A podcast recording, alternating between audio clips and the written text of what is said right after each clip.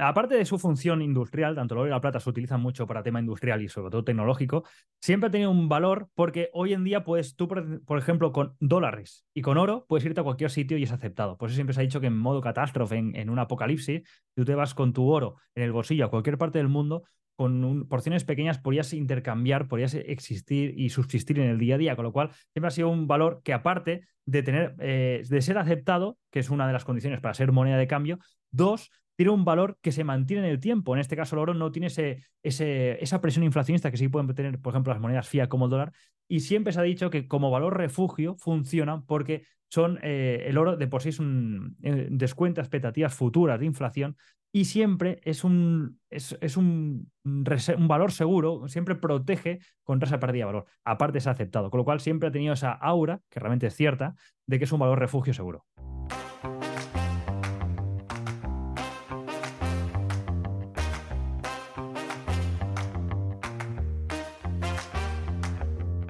Saludos, me presento, soy Alex Pato, amante de la naturaleza, el bienestar y la seguridad. Sobre estas tres áreas que considero prácticamente igual de importantes es de lo que van a tratar estas cápsulas. En el caché de hoy entrevisto a John Economist, un reputado trader, asesor financiero, analista y verificador de métricas de mercados con más de 20 años de experiencia. Además, se ha convertido en una revolución en las redes. Los que lo seguimos le hemos visto colaborar en los principales canales y tertulias de economía. Así que os invito a que paséis por su canal de YouTube si queréis estar al día de las noticias principales de economía, así como la relación que tiene la economía tradicional con la revolución digital. Muchísimas gracias John por pasarte por aquí y no sé si me he olvidado algo o si quieres añadir alguna cosa que no haya dicho sobre ti. Un placer, Alex, estar aquí en tu canal. Y nada, nada, no añadir nada más. Simplemente que vamos a intentar hablar con la gente a un modo más llevándolo a tierra, no tan técnico como siempre suelo hablar en el canal, con lo cual intentaremos hacer a ver esas píldoras de conocimiento que pueden intentar aplicar en su día a día y sobre todo la economía más doméstica. Genial, pues vamos con ello. Para empezar suave, ¿en qué momento económico estamos ahora mismo?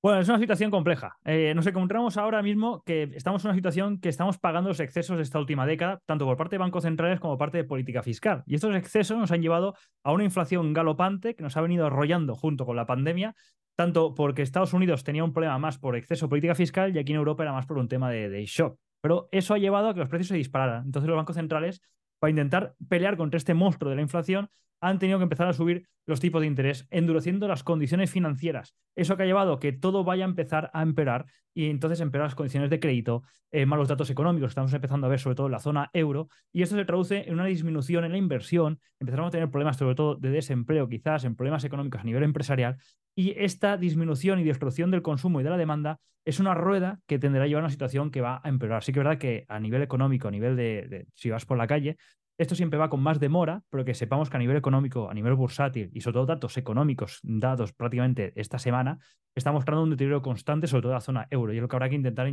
ver cómo podemos luchar contra una situación que va a empeorar respecto a estos últimos años, que eran un poco más bollantes. Genial, entonces podríamos decir que a nivel de supervivencia, la crisis está cerca. Si no la estamos sufriendo, está cerca o podríamos vernos comprometidos. Entonces, tal, y como, hemos podido ver en tu canal eh, alguna vez, la educación financiera, ¿qué importancia crees que tiene para ti a nivel mundano, a nivel de, cualquier persona? Si desde las escuelas se debería de explicar, si se debería de aprender educación financiera. ¿Crees que en España se enseña lo suficiente educación financiera?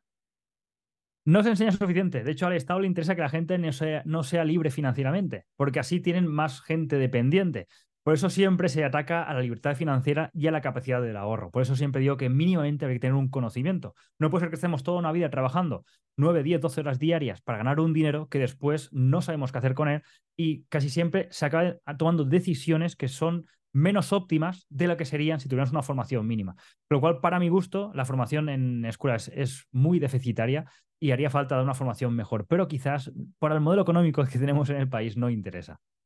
Entonces, ¿A partir de qué edad crees que podríamos empezar a explicar educación financiera o dónde podría formarse alguien que, quisiera empezar o que tiene un crío pequeño y le dice, ostras, quiero que mi hijo no crezca con las carencias que tengo yo, con la falta de conocimientos que puedo tener? ¿Dónde podríamos empezar a aprender? Aprender desde bien pequeño. Puedes hacer juegos como hago yo con mi hija, que le doy unas cajas donde le pongo unos números conforme ella, ella la semana que tiene, puede decidir gastárselo, ir a comprarse chucherías o cualquier juguete, o ponerlo en ciertas cajas mágicas que te dan un tipo de interés, algunas más con más riesgo, otras menos con menos riesgo. Y con estos juegos vas ya introduciendo la forma que eh, los pequeños vean que el dinero, aparte de recibirlo a raíz de su esfuerzo físico, también puede hacer que el dinero trabaje estando invertido en ciertos sectores. Con lo cual yo creo que es algo que debería ser bastante importante porque el hecho de que tomemos buenas decisiones contra más antes de, coger una data adulta, el interés compuesto o ciertos, ciertos mecanismos a nivel económico nos facilitarán mucho más. Tampoco voy a entrar en temas más técnicos, pero que veamos que el hecho de que alguien decida no ahorrar tiene que saber, que tiene que saber lo que le va a venir detrás, porque no, el Estado nos quede dependientes, pero el modelo económico que llevamos a nivel de deuda monstruosa, a nivel de países, nos lleva hacia un futuro que seremos muy dependientes con unas pagas, unas jubilaciones bastante justas y toda esa persona que haya podido hacer un ahorro o una mm, o haya cuidado su dinero, más bien dicho, durante toda su vida útil, mientras lo va ingresando, puede tener unas condiciones de vida mejores de alguien que se ciña solamente a reventarse todo lo que le cae en la mano y a depender o quizás confiar en un pago futuro. Genial. Entonces, a la hora de invertir, eh, la típica frase de invertir es para ricos, ya vemos que quizá no, porque incluso, como nos has comentado, a tu pequeña invierte cada mes o cada cuanto le das, ese dinero lo puede invertir. ¿Qué opinas de esa frase de invertir es para ricos? Si no tengo un gran sueldo, no puedo eh, destinar una parte de él hacer ese tipo de inversiones. ¿A, a dónde lo puedo poner? Hoy en día no, porque sí que es verdad que eh, a lo mejor 20 o 30 años atrás no existían la, información tan al abasto como tenemos hoy en día con, móviles, con YouTube, con cualquier cosa, pues si quieres tienes buenos tutoriales, buena formación, con lo cual la parte de formación estaría cubierta. Y es verdad que antes existían barreras de entrada, de acceso a la inversión que quizás eran un poco altas para ciertos capitales o ciertas nóminas. En cambio, hoy en día existen plataformas, existen brokers, neobancos que puedes invertir desde a partir de un euro, con lo cual el hecho de no existen o que no tengo suficiente ya se nos debería ir olvidando la cabeza. Porque por una parte podemos tener una información a nivel eh, educacional, económica, bastante accesible y por otra, cualquier tipo de inversión desde cualquier eh, importe prácticamente puede ser ya utilizada. Con lo cual, no tenemos que tener barreras mentales ni por tener poco ni por no saber, porque ambas cosas hoy en día se pueden conseguir muy, muy, son muy accesibles y relativamente baratas, por no decir parte de formación es prácticamente gratuita hoy en día. Muy bien, pues también relacionado y trayéndolo un poco al mundo de la supervivencia, a la hora de esas inversiones en películas, en novelas de supervivencia, preparacionismo, se suele ver que el oro y la plata, o las monedas de oro y plata, siempre se les ha dado el, valor de un valor seguro. a la hora de poder hacer inversiones o en caso de que el mundo se fuese a la mierda, de que tuviésemos que, que emigrar o de que irnos a cualquier parte, ese oro o esa plata, aunque estuviese acuñado en la moneda de cualquier país, siempre podríamos partir un trozo que tendría un valor más o menos seguro. ¿Estas materias primas siguen siendo eh, valores seguros? Sí, aparte de su función industrial, tanto el oro y la plata se utilizan mucho para tema industrial y sobre todo tecnológico, siempre ha tenido un valor porque hoy en día puedes, tú, por ejemplo, con dólares y con oro, puedes irte a cualquier sitio y es aceptado. Por eso siempre se ha dicho que en modo catástrofe, en, en un apocalipsis, tú te vas con tu oro en el bolsillo a cualquier parte del mundo, con porciones pequeñas podrías intercambiar, podrías existir y subsistir en el día a día, con lo cual siempre ha sido un valor que aparte de tener, eh, de ser aceptado, que es una de las condiciones para ser moneda de cambio, dos, tiene un valor que se mantiene en el tiempo. En este caso, el oro no tiene ese, esa presión inflacionista que sí pueden tener, por ejemplo, las monedas fiat como el dólar. Y siempre se ha dicho que como valor refugio funciona porque son eh, el oro de por sí es un eh, descuenta expectativas futuras de inflación y siempre es un, es, un, un, valor seguro, siempre protege contra esa pérdida de valor. Aparte es aceptado, con lo cual siempre ha tenido esa aura, que realmente es cierta, de que es un valor refugio seguro. Genial. También has hablado del dólar y en diferentes países, o quizás desde España, a veces vemos que en Sudamérica es donde la gente suele invertir más en dólares por temas de problemas de inflación y así, que si quieres después nos, explicas eh, para que cualquiera podamos eh, entender qué es la inflación, por si hay alguien que todavía no lo sabe eh, creo que será mejor que lo expliques tú, a no que lo explique yo. Pero relacionado con lo que comentaba, el dólar también es una moneda fija, también es una moneda, también puede ser un valor seguro invertir en dólares. Eh, hace un tiempo eh, en, tu canal incluso vi que el dólar empezó a tambalearse en según qué países o en según qué mercado. ¿Sigue siendo así? ¿Cómo, cómo está el tema? El hecho de que el dólar detrás tiene la deuda y la deuda americana ahora mismo es el colateral de más calidad. Entonces, cuando tú tienes como moneda reserva de valor, tienes el poder de emitir deuda como que está muy demandada a nivel mundial. Países, por ejemplo, como Sudamérica, has comentado, cuando tienen algunos problemas, siempre se refugian en, dólares. Cuando existe miedo, temor en el sistema económico, la gente se refugia en dólares porque es, en principio, el colateral de más calidad. Ahora, cuando aparecía la, aparición de este grupo de países que comentas, que es el BRICS, que son Brasil, Rusia, India, China y demás, eh, su función realmente no era quitar el poder del dólar, no era desdolarizar como inicialmente se vendía. Ellos los que buscaban era una alternativa, otro sistema de pagos alternativo al dólar por si pasaban cosas como hemos visto que ha pasado con Rusia, que Estados Unidos veta las cuentas en dólares a Rusia y Rusia se encuentra que es un exportador de materia prima que no tiene salida con una moneda dólar. Y el rublo es, no es tan, no ni mucho menos ni líquido ni aceptado por otros países. Por eso querían o tienen la intención de crear esa moneda que puede ser una alternativa, pero en ningún momento viene a luchar contra el dólar porque ahora mismo el dólar tiene una cuota de mercado a nivel global del 80-86% de las del comercio y de intercambio se hace en dólares. Mientras que, por ejemplo, el yuan, que es la segunda ahora mismo, que ha superado por poco al euro hace muy poco, es del 5-6%, con lo cual la diferencia es muy abismal. Entonces no vemos una desdolarización, por lo menos a corto y medio plazo, y no creo que yo la vea. Por tanto, es, hay que distinguir el por qué se ha creado el BRICS y el por qué el dólar. Pero sí que es verdad que el dólar, como toda moneda fiat, está sujeta a inflación y más cuando se rompió el patrón dólar con el oro. Y entonces, desde entonces, pues es una moneda que es muy líquida, va muy bien para intercambiar, es aceptada en todo el mundo, pero ser conscientes que acumular valor en una moneda fiat que pierde por la inflación valor constante tampoco es una buena solución. Genial. Entonces, también relacionado con el tema de los, de los valores seguros, cuando tuvimos el tema de la pandemia, la locura del papel higiénico, hace unas semanas la locura del aceite. ¿Crees que a un nivel preparacionista sería lógico comprar aceite para intentar venderlo o comprar papel higiénico para, poder venderlo? a ver, se dice que el aceite. ¿Qué opinión te da eso? A ver, se dice que el aceite de oliva es el nuevo oro líquido. El tema está, yo creo que más que el problema de si es oro o no es oro, es que el aceite ha sido el encarecimiento más por todo, porque toda la cadena de producción se ha encarecido. Y también suele ir ligado también a temas de producción, si es más o menos buena, tema estacional, con lo cual es más por una escasez en sí del producto que no en sí porque ahora la gente pues con aceite pueda ir a cualquier sitio e intercambiar, como he dicho antes, que sí que puedes hacer con oro.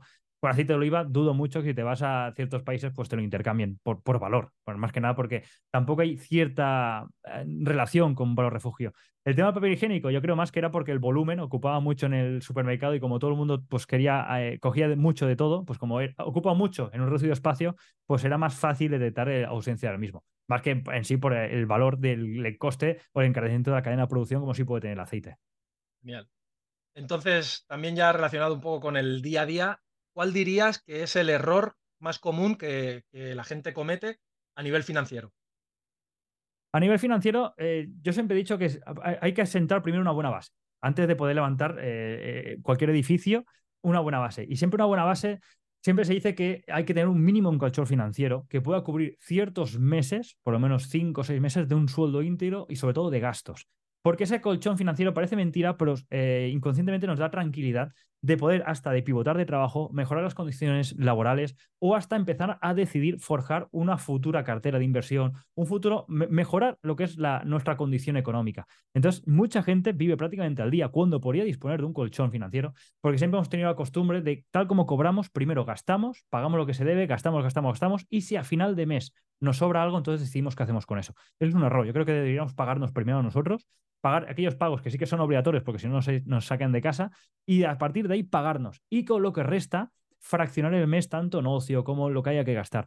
Pero habría que pagarnos una misma cantidad para poder invertir tanto en formación, si nos interesan ciertos, ciertos temas por, por eh, evolución personal, y aparte, por ejemplo, por formación económica, y dos, porque esa parte de ahorro, ese, ese rincón, nos puede dar más garantía o más tranquilidad de cara a un futuro, que sea un sustento, un apoyo a esa paga, a esa jubilación que podamos tener en un futuro y no dependamos o no dejemos nuestro futuro a merced de lo que pueda pasar o lo que pueda decidir alguien desde su, desde su trono. Por lo cual creo yo que el gran error siempre es no tener un colchón financiero. Y a partir de ahí ya podemos empezar a forjar una columna de, una columna de activos financieros. De comentamos ahora del oro, activos refugio, renta variable, renta fija, con más o menos riesgos. Aquí ya hay un abanico enorme que podríamos tener ya 18 programas hablando sobre activos y sobre productos. Pero creo que el gran error es que mucha gente vive al día y que un mínimo colchón financiero que a partir de ahí puedes empezar a derivar desde tranquilidad, desde inversiones, muchas cosas, creo yo que es el principal error y es porque la gente, en lugar de pagarse primeros, primero lo que hacen es gastar y si sobra algo, entonces se acuerdan de ellos. Genial. Y relacionado con ese colchón financiero y el tema de la inflación que, hablábamos antes, ese colchón financiero puede ser el nuestro de nuestra habitación, meteremos ese dinero debajo de la habitación, nos puede dar algún tipo de rentabilidad tener el dinero guardado para nosotros.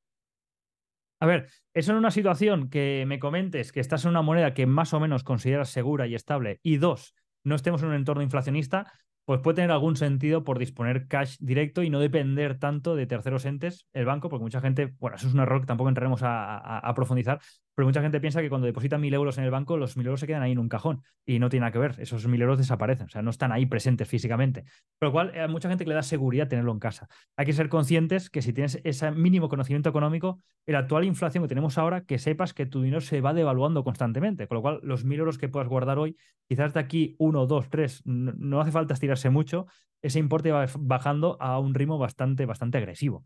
Con lo cual, siempre recomiendo, por lo menos, si no se quiere estar eh, o, no depender, o salir un poco de, la burbuja del banco que siempre te ofrecen los depósitos al 1 o 1,5%, cuando fuera tienes inversiones igual o más seguras que las de un banco en activos más o menos estables según el perfil de riesgo, puedas tener un rendimiento y una disposición más o menos rápida de tu dinero por si hiciera falta. Por eso la importancia del colchón financiero, para tener ese dinero que sí que tiene que estar en cuenta, o si se quiere, en pequeñas porciones en casa, para disponer inmediatamente para gastos de emergencia o tener una disposición bastante rápida, pero todo lo que exceda de ahí yo soy anti-colchón y preferiría invertir en productos financieros porque es lo que llevo haciendo toda la vida y lo que recomiendo a la gente, por lo menos que si no se fíe de mí, por lo menos que se informe y se forme un poco a nivel económico, que vea que tiene muchas alternativas, muchos tipos de activos, según perfiles, según eh, el riesgo. Siempre se dice que a largo plazo para calcular una inversión hay que tener en cuenta el riesgo y el rendimiento. Y eso va según cada persona. Hay gente que está más expuesta, que prefiere más riesgo, menos riesgo, pero que sepamos que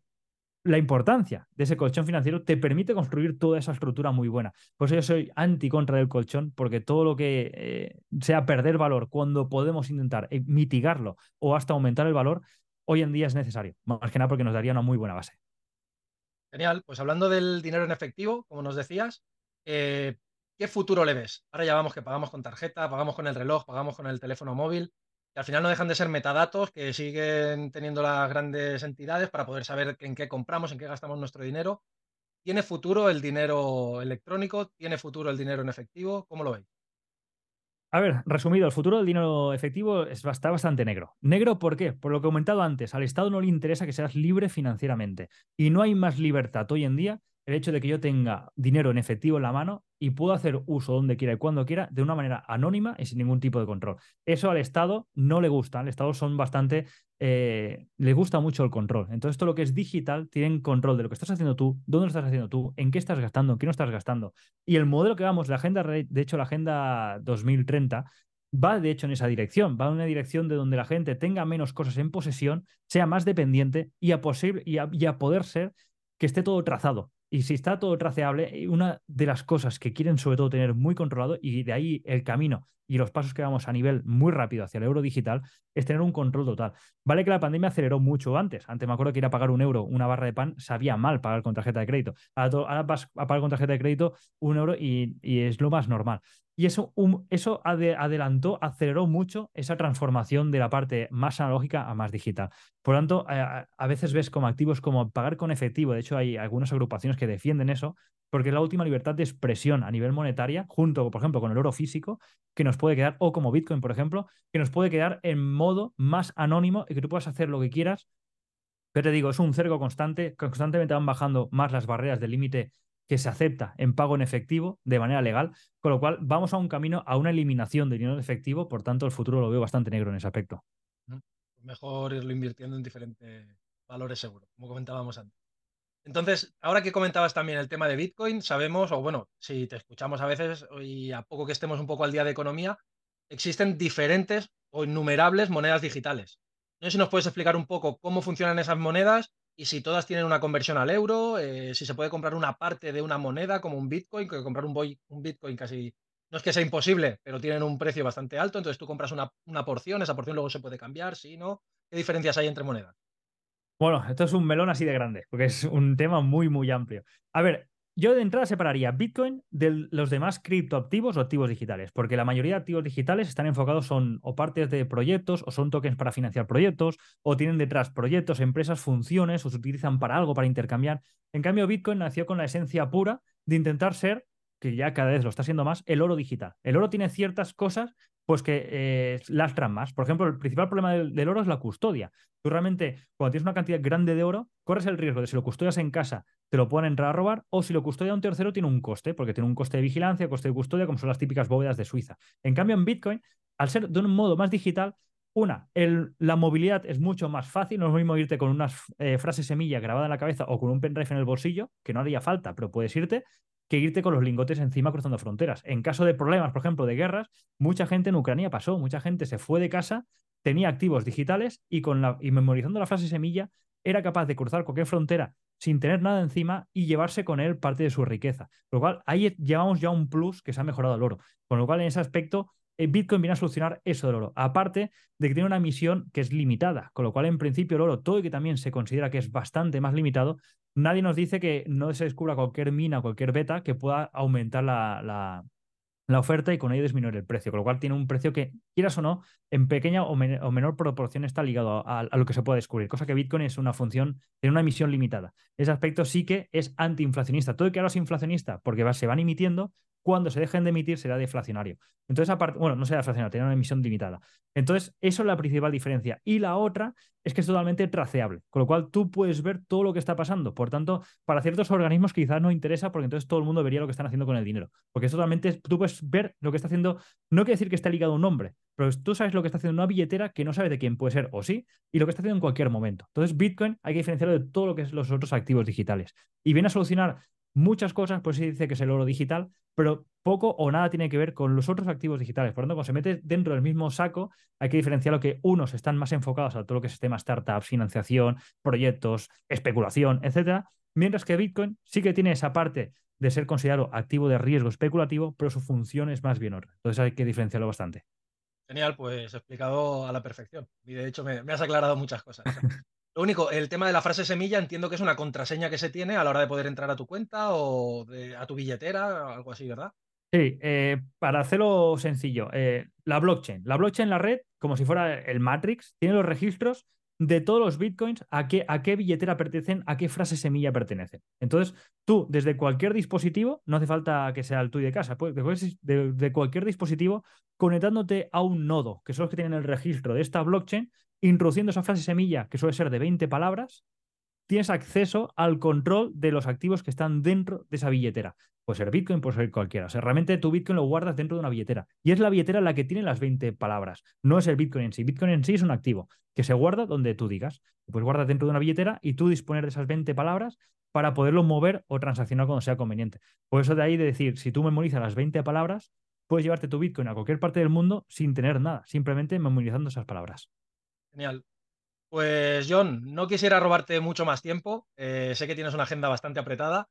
Y lo que sí, que antes de pasar al cuestionario que pasan todos los oyentes, de todos los invitados al programa, eh, me gustaría que, tú mismo nos dijeras dónde te puede encontrar la gente que quiera ponerse en contacto contigo, que quiera seguir tus cuentas, tus vídeos. Bueno, redes sociales, ya sea YouTube, ya sea Instagram, Twitter, como John Economist. Eh, ahí me entenderán. En YouTube prácticamente cada semana, de lunes a viernes, juego un vídeo comentando las noticias, las novedades de cada día del impacto a nivel económico, macroeconómico, al trabajar los mercados financieros, tanto Bitcoin, por ejemplo, como divisas, como índices, acciones, y donde cada día cuelgo un poco mi premercado, mi análisis mm, a primera hora de la mañana para ver cómo se trabaja durante el día. Y después en redes sociales, pues bueno, en Twitter mm, voy, voy estando activo, Instagram también, pero bueno, en John Economist me encontrarán en cualquier red. Twitter X, ya. Pues sí, eh, la manía de decir Twitter, pero es, es X. Genial. Pues ahora sí, pasamos al cuestionario de preguntas cortas y la primera que te hago es una que dejó la última invitada al programa, que fue Kitlin Walken, y ella preguntó que ¿en qué sitio no te gustaría encontrarte en una situación de emergencia? en, situación de emergencia, en, medio de alta mar. Medio de alta mar. Sí, no me gusta el agua. Entonces, para ti, ¿qué es la supervivencia? Eh, poder eh, la supervivencia, poder con tus mismos conocimientos y pocas herramientas con tus manos, poder sobrevivir, construir cosas, eh, tirar adelante. Genial. Y si solo pudieses escoger tres objetos para una aventura, para una situación de supervivencia, ¿cuál escogerías? Ostras, nunca lo he pensado, pero un cuchillo seguro, porque siempre viene bien para construirte cualquier cosa en, cualquier sitio. Cuchillo, eh, cuerda y el tercero no sé, porque siempre cuchillo cuerda, yo siempre he pensado en dos. El tercero, pues no sé qué, qué me podría llevar. Una chaquetita o algo para. Sí, eh, algo para abrigar, es verdad, sí, por si acaso. Dormir o, cualquier o, un, pedernal también para ah, hacer fuego. También, sí. Pues mira, pedernal, cuchillo y cuerda. Genial, pues apuntados están. Eh, ¿Alguien que te inspire o que tengas como referente? Eh, hay mucho referente, pero realmente que, me inspire así, siempre que soy un enfermo a nivel económico. Y claro, a nivel económico pues tengo muchos referentes, desde Rayo, José Luis Cava, eh, Cárpatos, son gente que los, yo los conocí cuando, sobre todo Cárpatos y Cava, cuando estaba yo empezando a nivel económico y aprendí con ellos. Y cual para mí son referentes, ellos están ya en, su edad avanzada ya y me gustaría que no, a ver si pudiera ser, que esto es muy, muy atrevido decir, un, un sustituto de esta gente, porque son auténticos cracks. Bueno, seguro que sí, la trayectoria que llevas es genial y solamente hay que seguir trabajando día a día y estarás, ya estás cerca de ellos. A ver, a ver, a ver. Llegarás ahí. Un libro que recomiendes.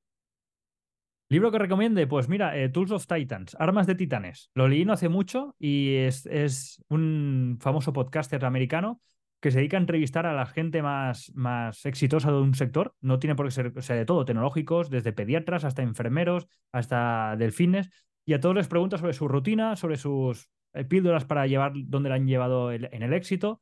Y es un buen tocho, pero entrevista a mucha gente y de todos puedes aprender cualquier forma de trabajar, cualquier frase que, hicieron que les hizo cambiar el chip. Armas de titanes, me gustó mucho. Muy bien, pues lo buscaremos. Una frase que te guste. Una frase o un mantra que te guste. El mantra que me gusta, el dinero nunca duerme.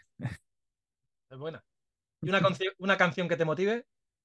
Eh, de Guns N' Roses, pues eh, es que tienen tantas. Eh, Nothing Else Matters. a mí es que hay muchas. De Guns N' Roses, las top. Entonces, ya casi nos lo has contestado antes, pero ¿dónde te ves dentro de 10 años?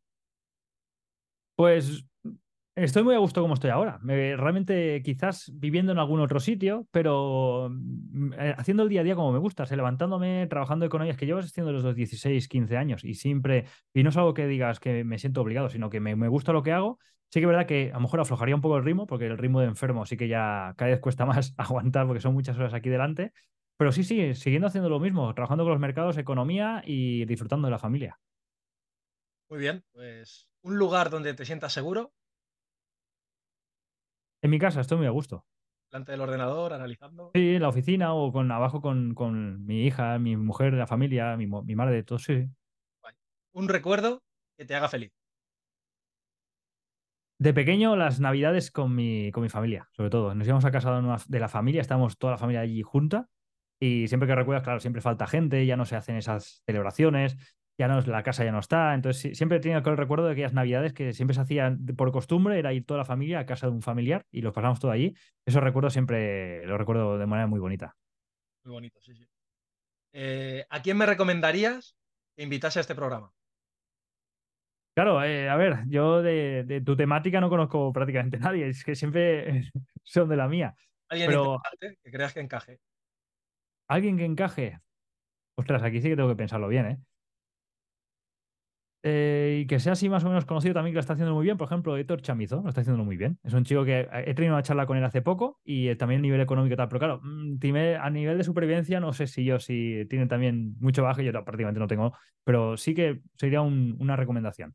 Bueno, lo buscaremos y si nos cuadra con él, pues seguramente la invitación la tendrá. Al final es lo que decimos, en la supervivencia entra un poco todo y es lo que quería hacer, poderte traer a ti también, que nos has dado muchas píldoras y muchos consejos a nivel económico, que creo que es una de las vertientes que muchas veces nos ponemos en lo peor, en ser Rambo y llevarnos un cuchillo y estar en medio de la selva. Pero no dejamos de estar en medio de la, de la ciudad y es lo que tenemos y con lo que tenemos que, enfrentarnos. Correcto. ahora sí, eh, una pregunta que le quieras dejar al siguiente invitado. Una pregunta. Eh, ¿Cómo gestiona él sus finanzas personales? Perfecto. Pues ahí ya tenemos, como te has dicho antes varias veces, tenemos un melón que abrir con esa persona y a ver qué queda. Genial, pues John, hasta aquí la entrevista. Eh, espero que hayas estado a gusto, que lo hayas pasado bien y de nuevo, volverte a agradecer tu tiempo por pasar por aquí y por dejar esta cápsula de conocimientos y consejos. Eh, me ha parecido una entrevista muy instructiva en la que nos has explicado de forma clara y en un lenguaje que todos podemos entender, tecnicismos, estrategias para estar más preparado o incluso mejor informados en lo que a educación financiera se refiere. Muchas gracias. Gracias a ti, Alex. Yo creo que ese era el objetivo, porque muchas veces siempre se me critica, porque a veces hablo demasiado técnico y a veces hablar más sencillo, como que te quedas cosas y eso, intentar comprimirlo y ser lo más escueto y rápido, pues a veces cuesta. Pero bueno, siempre intentar llamar el mensaje de que la formación es importante, sea en el sector que sea. Y cuando hablamos de, dinero, eh, sabe mal mucha gente ver que está todo el día trabajando por dinero y, y después no saben qué hacer con él o lo maltratan por no tener una formación mínima. Genial, pues de nuevo, muchísimas gracias. Gracias a ti, Alex. Ha sido un placer. Sin más, si te ha gustado este episodio y has llegado hasta aquí, te lo agradezco y te invito a que lo compartas y lo recomiendes a quien pienses que le pueda interesar. Que me dejes tu opinión y me des ideas sobre temas que te gustaría que traten los próximos cachés, o para recomendarme a personas que quieras que entreviste. Podemos estar en contacto a través de correo electrónico hdesupervivencia.gmail.com o en redes sociales. Sígueme en Instagram, AlexPatoCDS. No olvides suscribirte, dejar una reseña y darle a me gusta, añadir a favoritos o darle a seguir a este podcast para no perderte los próximos episodios, en los que seguro trataré temas interesantes. Puedes escucharlo en las principales plataformas de podcast y en YouTube. Te recuerdo que si me dejas un comentario o una valoración positiva, das mayor visibilidad al podcast y ayudas a que estas cápsulas lleguen a más gente. Y recuerda, el Estado nos quede dependientes, pero el modelo económico que llevamos a nivel de deuda monstruosa, a nivel de países, nos lleva hacia un futuro que seremos muy dependientes con unas pagas, unas jubilaciones bastante justas y toda esa persona que haya podido hacer un ahorro o mm, haya cuidado su dinero, más bien dicho, durante toda su vida útil, mientras lo va ingresando, puede tener unas condiciones de vida mejores de alguien que se ciña solamente a reventarse todo lo que le cae en la mano y a depender o quizás confiar en un pago futuro. Muchas gracias y nos escuchamos en el próximo caché.